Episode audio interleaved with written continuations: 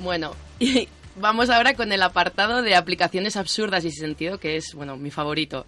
Hoy os traigo unas cuantas y vamos a empezar con Fake Call. Fake Call es una aplicación que te ayuda a fingir una llamada, de mentira obviamente, a tu móvil. Dice que puede ser muy útil pues para salir de una situación embarazosa o para cuando te quedas sin conversación en una cita. Vamos a poner un ejemplo de cómo sería un- un- el uso de fake call, ¿no? Por ejemplo, reunión de internet en la onda, eh, estoy yo hablando y entonces Víctor Fernández, por ejemplo, dice, hasta aquí hemos llegado, no quiero seguir escuchando a esta persona Hablar de Bon Jovi.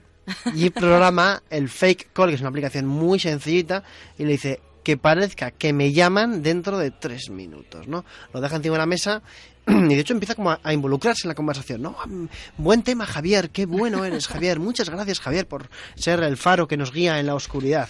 Y de repente fake call hace su aparición y le suena el teléfono a Víctor y de hecho parece que es una llamada y oh, mm, mm, perdón, mm, perdón, tengo que coger esta llamada, ¿no? Puedo decir una cosa, no digo que lo haya hecho, pero hay otra fórmula que es eh, ponerte el cronómetro del móvil con una canción en vez del típico pipi pipi pipi con una canción que parezca de móvil y te pones tres minutos y entonces No lo has hecho, ¿verdad? Se te acaba de ocurrir Se me acaba de ocurrir.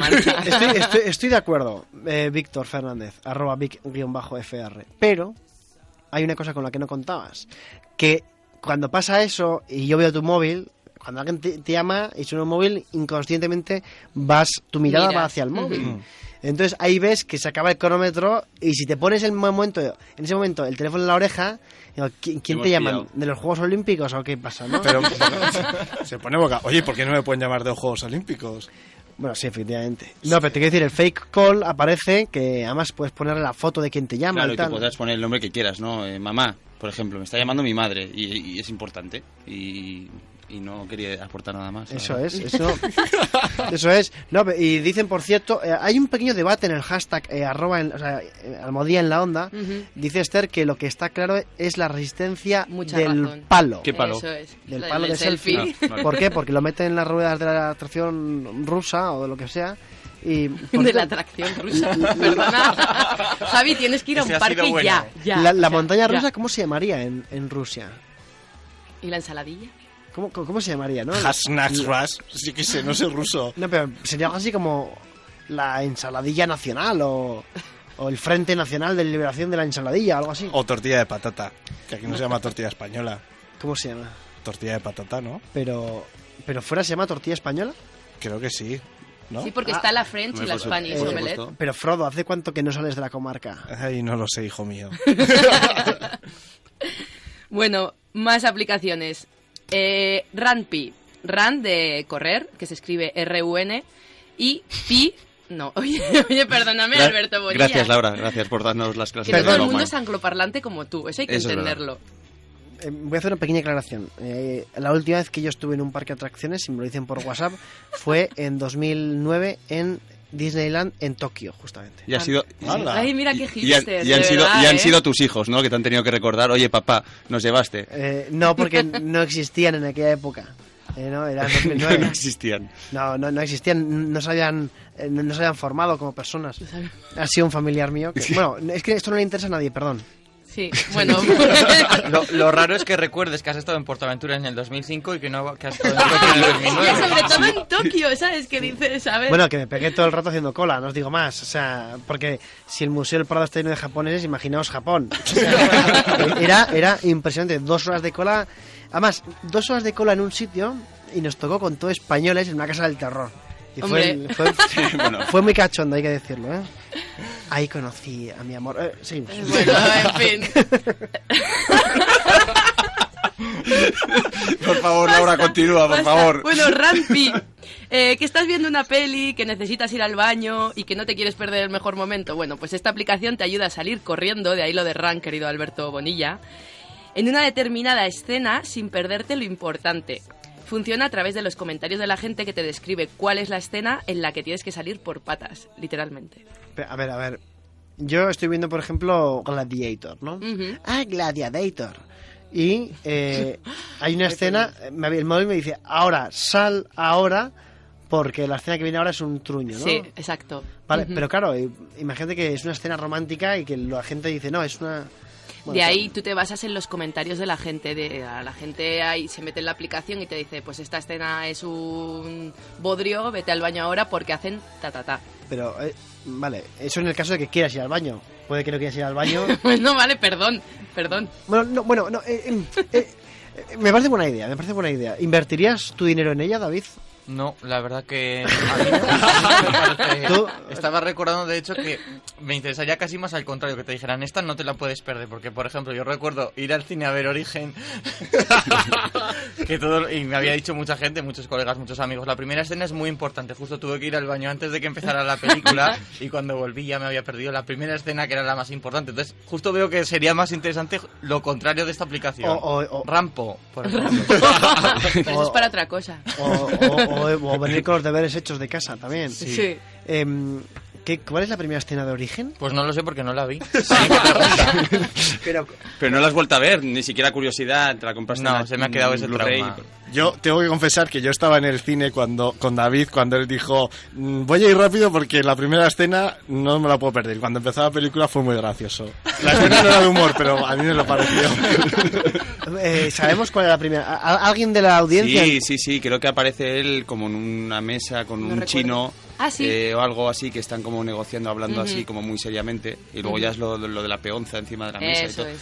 Bueno, que estoy haciendo un spoiler aquí que... No, no, no, ve, es la primera escena, es una... Por cierto, nos pregunta JJ Medinar ¿eh? cuál es la aplicación de las llamadas falsas. Y le repetimos, se llama Fake, F-A-K-E, Call.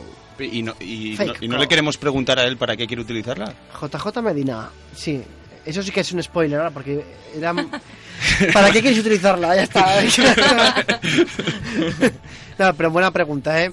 Eh, Está teniendo mucho éxito la, la foto de Lepe y mucho más de Víctor Fernández. Y nos envía Julián Velasco en El Averno No hay ángeles, una canción parece que compuesta por él, eh, el Marqués, y muy buena. Julián Velasco me suena que es compositor, fíjate, no sé por qué.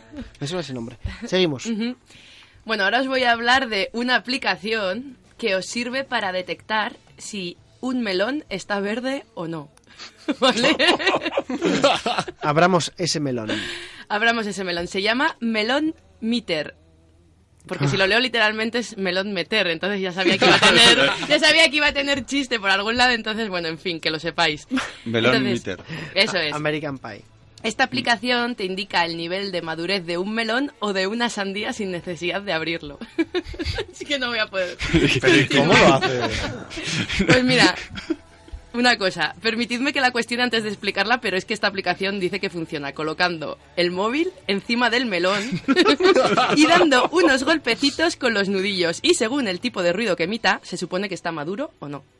Ah, ¿Está Maduro o cualquier Ah, otro pre- presidente? Por cierto, eh, dice Homero Gómez que si tanto sabéis de Internet, conoceréis a los Bronies. Son fans de MLP que invade la Internet de fotos de los personajes ponis. Homero Gómez Pérez Este es como el tuit de Rejón. Tuitea como de rejón. Explícanoslo, tanto que sabemos de Internet, Yo no he explícanoslo. entendido nada. Yo Yo tampoco, tampoco. pero bueno. Eh, si alguien de la audiencia quiere participar, recordad que estamos con el hashtag abierto de par en par. Este programa es totalmente abierto. El hashtag es en la onda. Eh, almohadilla en la onda. Hashtag, hashtag, hashtag. Ya podéis participar. Vale. Pues la última, que en realidad no sé por qué la meto aquí, porque para los chicos me parece de lo más útil, se llama Ata tu corbata. Y ahora que es época de bodas, pues os puede venir muy bien. Ata tu corbata sirve obviamente como tutorial para hacer cualquier tipo de nudo de corbata. Incluye vídeos y todo. Yo la tengo. ¿Sí? ¿En serio? ¿La tienes? La mía se llama How Tie a Tie. ¿Cómo? Como atar una corbata, pero en inglés. Jota ahí. Sí. Suena un poco a Sí. Tokio ¿Y también. una pajarita, por ejemplo? Eso ya se me va de las Eso, manos. eh, para mí me parece ¿Sois de imposible. pajarita o corbata? ¿Vosotros de qué De sois? corbata. Laura, tú no respondas. No hace falta. Pero eh, Corbata totalmente. Lo Sí. raro es que, que Víctor llevas corbata. De normal, sí, en las bodas. Aguanta tres minutos, pero la lleva. Sí. Oye, no. nos acaban de enviar una foto de una cosechadora. Ángel, Ángel María.